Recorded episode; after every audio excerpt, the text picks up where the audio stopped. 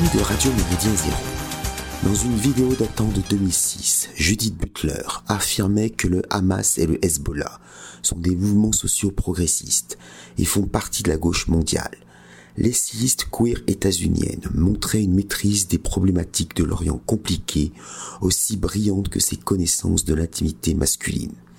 Cette prise de position entérina l'existence universitaire de l'islamo-gauchisme.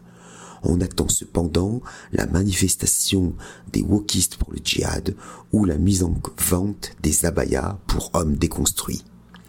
Dans sa déclaration, Judith Butler aurait pu y inclure les partisans de Dieu au Yémen, qui existaient depuis déjà deux ans.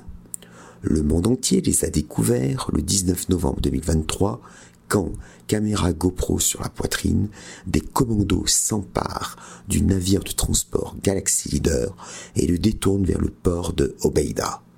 Cette action est un acte de propagande réussi. Le monde médiatique parle dorénavant des milices outils. C'est un abus et une facilité de langage pour une opinion qui ignore le contexte politique agité en Arabie heureuse, non antique du Yémen. Ansar Allah, ou en arabe partisans de Dieu, sont fondés vers 2004 par Hussein Badreddin El-Houthi, 1960-2004. Ce mouvement s'inscrit dans la complexité socioculturelle du Yémen. La société traditionnelle yéménite se structure en effet autour des clans, des tribus et des fédérations tribales aux fortes traditions guerrières. À cette sociologie complexe s'ajoute la consommation généralisée et coutumière du kat, une plante à mâcher aux effets psychotropes majeurs. Il faut y ajouter les effets d'une histoire récente avec la division jusqu'en 1990 entre la République arabe du Yémen ou Yémen, du Nord et la République démocratique populaire du Yémen ou Yémen du Sud pro-soviétique. L'union de 1990 est rompue dès 1994 avec les velléités sécessionnistes du Sud contre la mainmise des nordistes. Or, le président Ali Saleh réprime avec violence ce séparatisme en moins de deux mois. Son autoritarisme hérite très vite de nombreuses tribus, dont celle des Houthis du Haut-Yémen, près de la frontière saoudienne. Militant politique et prédicateur religieux, Hussein Badreddin el-Houthi conteste les autorités en place. Son assassinat déclenche la révolte de la région de Saada, qui engendre ensuite une féroce guerre civile d'une rare intensité. Pour faire simple, les partisans de Dieu affrontent non seulement les troupes gouvernementales, mais aussi les frères musulmans, les indépendantistes du Sud, ainsi que les islamistes de Daesh et d'Al-Qaïda, se détestent réciproquement, sans oublier l'intervention armée de l'Arabie saoudite, des Émirats arabes unis, du Soudan, de la Jordanie, du Qatar et de l'Égypte. Au cours de leur avancée vers la capitale, Sanaa, Ansar Allah amalgame en son sein des unités nassériennes et bassistes. N'oublions pas qu'en 1990-1991, le Yémen soutenait l'Irak de Saddam Hussein dans la formation du gouvernorat du Koweït les partisans de Dieu du Yémen ne se limitent plus aux seuls outils et à leurs alliés. Ils ont su se coaliser avec d'autres clans, tribus et confédérations coutumières. Leur discipline interne, leur combativité et leur sens tactique attirent très tôt l'attention de la Jamaïria arabe libyenne de Muammar Kadhafi. Et, selon des sources journalistiques, anglophone, une aide logistique militaire de Pyongyang par l'intermédiaire d'un négociant syrien proche du président Al-Assad. Les missiles et les drones de guerre ne seraient donc pas iraniens, mais plutôt coréens du Nord. L'Occident se focalise sur les liens supposés entre Ansar Allah et la République islamique d'Iran certains services de renseignement occidentaux insistent sur les années d'études de Hussein Badreddin à Coms et oublient qu'il aurait aussi étudié au Soudan à l'époque où s'exerçait sur ce pays le magistère intellectuel de Hassan al-Tourabi, 1932-2016, penseur soudanais des frères musulmans, théoricien d'un nationalisme révolutionnaire à la fois pan-arabe et pan-islamiste, en synthétisant les thèses de l'islamiste radical égyptien proche des frères musulmans Seyyid Qutb 1906-1966 et du philosophe chiite d'extrême gauche Ali Shariati 1933-1977. Pourquoi ce tropisme plus ou moins exact vers l'Iran? Une partie non négligeable des Yéménites professe le zaïdisme, une branche méconnue de l'islam chiite.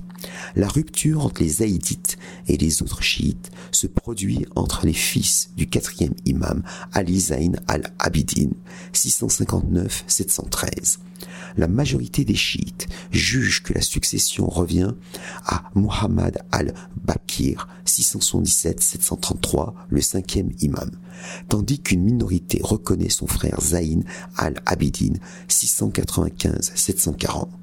Ce dernier prétend que l'on ne peut être imam que si l'on se déclare publiquement, ce que refuse Muhammad al-Bakir.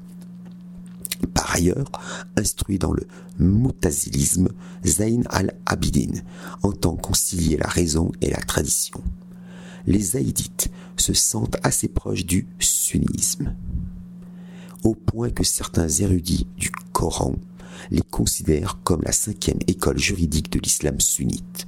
Les Zaïdites n'adhèrent pas à l'occultation de l'imam, cher aux Ismaéliens et aux Imamites. Ils n'insultent pas les trois premiers califes et réclament que la direction spirituelle de la communauté des croyants revient de droit à l'un des descendants de Fatima et d'Ali. Dans l'histoire, le zaïdisme se manifesta sous les Idrissides du Maroc, 789-985, et les Alavides en Asie centrale, 864-928. Plus récemment, entre 1878 et 1962, un imam zaïdite régnait sur le Yémen du Nord avant que les républicains aidés par les Nassériens égyptiens ne le renversassent. Aujourd'hui, les partisans de Dieu du Yémen s'affichent en fer de lance de l'axe de la résistance contre les États-Unis et l'État d'Israël. Leur modèle est le Hezbollah. Ce n'est pas un hasard si leur nouveau symbole reprend celui du mouvement chiite libanais avec une autre couleur. Leur défense active de la cause palestinienne n'est pas une surprise dans un État en guerre avec Tel Aviv depuis des décennies. L'ouverture d'un front naval au détroit de Bab el-Mandeb pèse sur la liberté des mers, défendue avec énergie par les puissances commerciales thalassocratiques, afin de contrer des actions téméraires qui contrarient la fluidité du marché planétaire. Washington vient d'organiser une opération dont le nom, gardien de la prospérité, ressemble à une mauvaise reprise d'une super production sortie de Marvel, il s'agit d'une opération internationale avec le Royaume-Uni, Bahreïn, le Canada, le Danemark, la Norvège, la Grèce, les Pays-Bas et les Seychelles. Dans les faits, la puissance de feu effective repose sur la seule flotte états-unienne, les trois destroyers britanniques et une frégate grecque les Seychelles se mobilisent sur la transmission des informations, tandis que les Canadiens, les, Norvégiens et les Néerlandais prennent part à la mission au niveau de l'état-major. la mondialisation entraîne parfois des conséquences étranges.